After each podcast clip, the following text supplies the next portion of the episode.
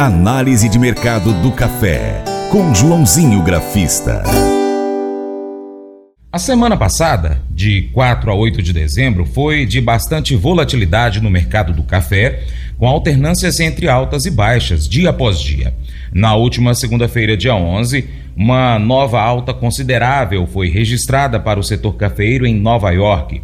As cotações chegaram a ultrapassar 184 centavos de dólar por libra-peso o agente autônomo de investimentos, João Santaella Neto, analisa essa movimentação e destaca que a tendência é de altas ainda mais expressivas a médio e longo prazo.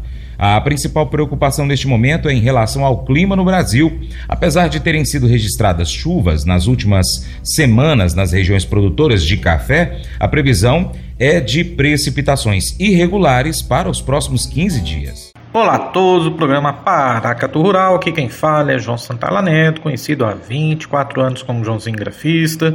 Então vamos lá, bora comentar como foi o mercado no café na última semana que passou, o que esperar para essa semana que foi de alta forte nesta segunda-feira, forte alta ontem aí de 695 pontos, fechando a 184,10 a máxima do dia 184,45, é, fechou próximo, né, bem perto da máxima praticamente do ano ali, 180 188,50, né? 185 tem muita opção de venda. Se rompeu 188,5, vamos ter um rally, mais um rally bem forte aí de alta que diria que a alta ainda nem começou. É, lógico eu estou falando um pouco mais de médio longo prazo, porque se a gente olhar um gráfico mensal, é, é, alguns estudos que eu gosto de usar, Fibonacci mais de longo prazo, linhas de tendência, enfim, mercado acima de 180, 100,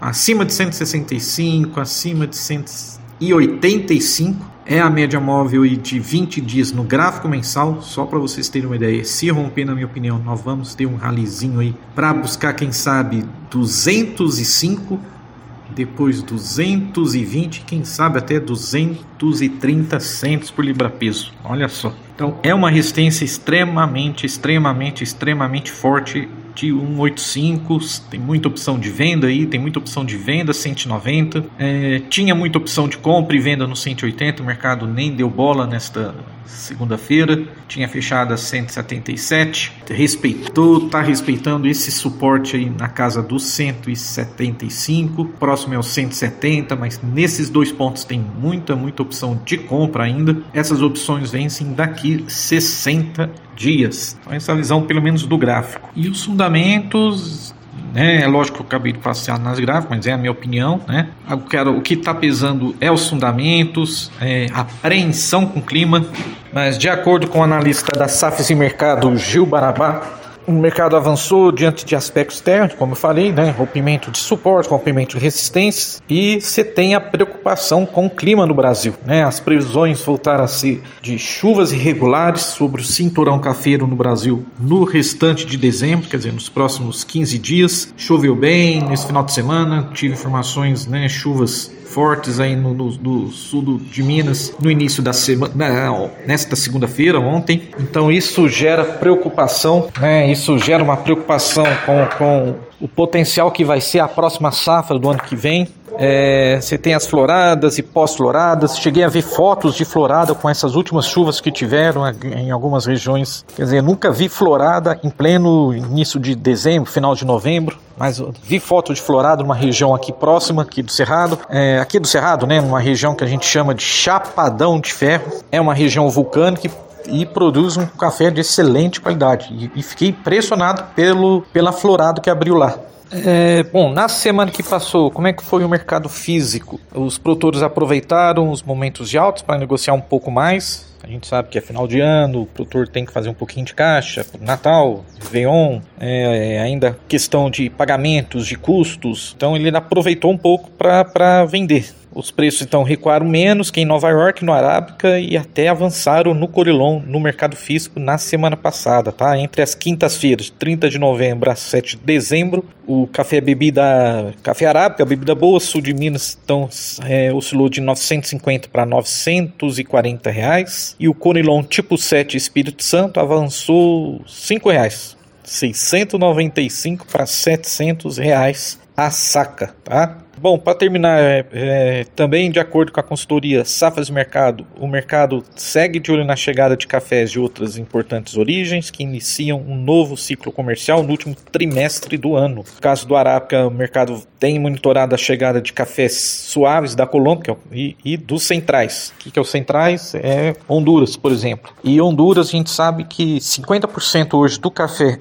que é posto lá na bolsa de Nova York, dos cafés, é é de Honduras e 50% é do Brasil. E esses estoques estão voltando a subir, subiu um pouquinho nesta segunda-feira, quase mil sacas. Então, isso significa que está entrando café no mercado e tivemos uma notícia importantíssima agora no início da na tarde de, de, de, de ontem, de segunda-feira, que são as exportações de café brasileira e tivemos um aumento significativo aí de 4,3 milhões de sacas agora em novembro. Exportamos bem aí. A princípio, vai exportar um pouco menos, bem menos que esse mês de dezembro. A tendência, a princípio, está com cara de ser 3 milhões e pouco.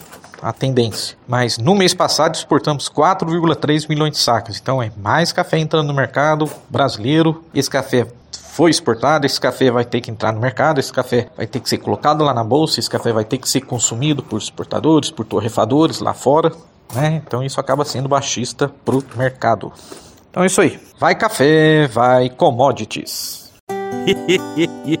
Mas eu vou dizer uma coisa pra você, viu? É, se quiser colocar propaganda sua aqui nesse programa, ó, eu vou dizer um negócio, você vai ter um resultado bom demais, senhor. É isso mesmo, é facinho, facinho, senhor. Você pode entrar em contato com os meninos ligando o telefone deles. É o 38, é o 991810123. Bem fácil. É muito bom porque aí a sua empresa vai sair dentro de um programa que é ligado aí ao homem para mulher do campo. É nós que vai estar tá assistindo e também vai ver sua propaganda. É bom ou não é? O discernimento é uma qualidade valiosa, pois nos permite avaliar com clareza as informações que encontramos e tomar decisões informadas.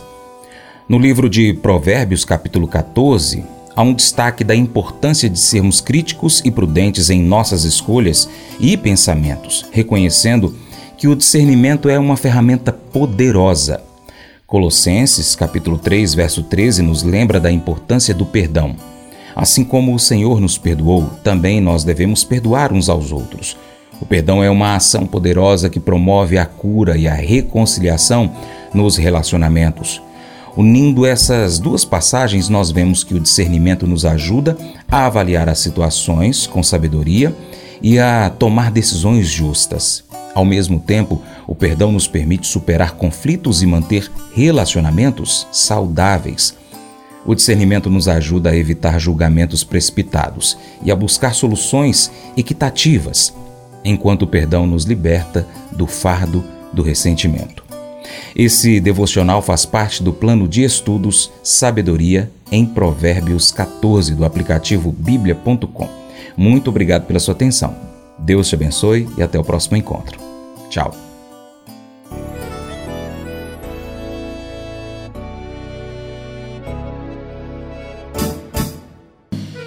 Acordo de manhã para prosear no mundo do campo, as notícias escutar. Vem com a gente em toda a região com o seu programa Paracatu Rural. Tem notícias, informação e o mais importante, sua participação. Programa Paracatu Rural. Programa Paracatu Rural.